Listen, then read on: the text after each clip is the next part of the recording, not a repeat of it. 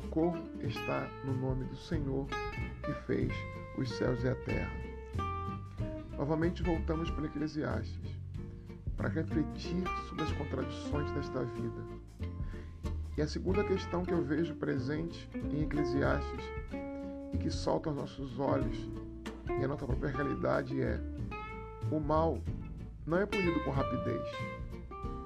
Mal nem sempre é tratado com o devido rigor.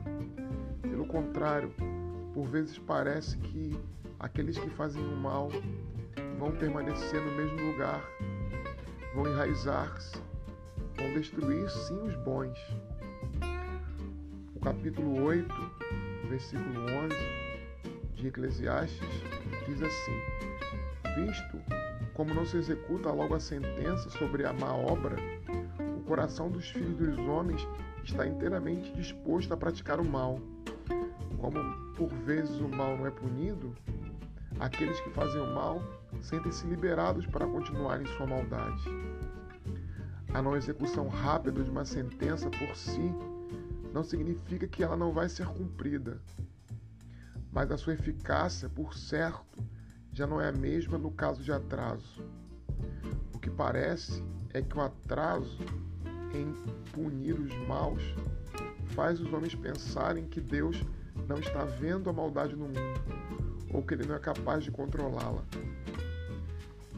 É exatamente por isso o homem acredita poder viver a revelia de Deus, pois não há nenhuma punição a ser executada. Pensa o homem na sua loucura. Também Jó vive esse dilema.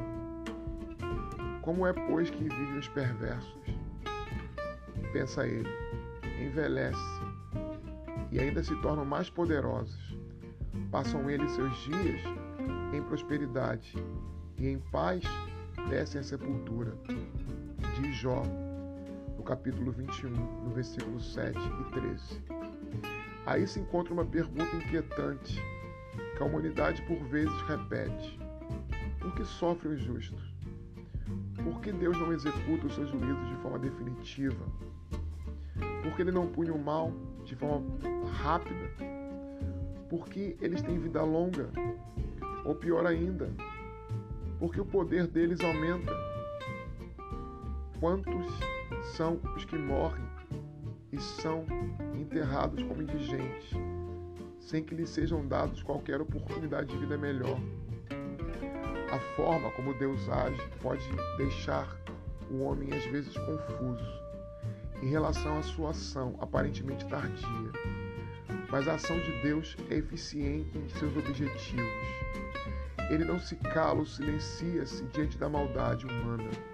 Pelo contrário, a sua demora em agir resulta em condenação ainda maior para os culpados diante da impunidade, das desigualdades sociais que produzem discriminação, diante do mal que há nesta terra, nós precisamos ainda assim confiar que Deus irá punir toda a maldade, de que seu juízo será executado e de que ele hoje está permitindo o mal, mas que ele tem absolutamente tudo sob seu controle soberano e que os justos herdarão o reino, receberão a recompensa da confiança no Senhor.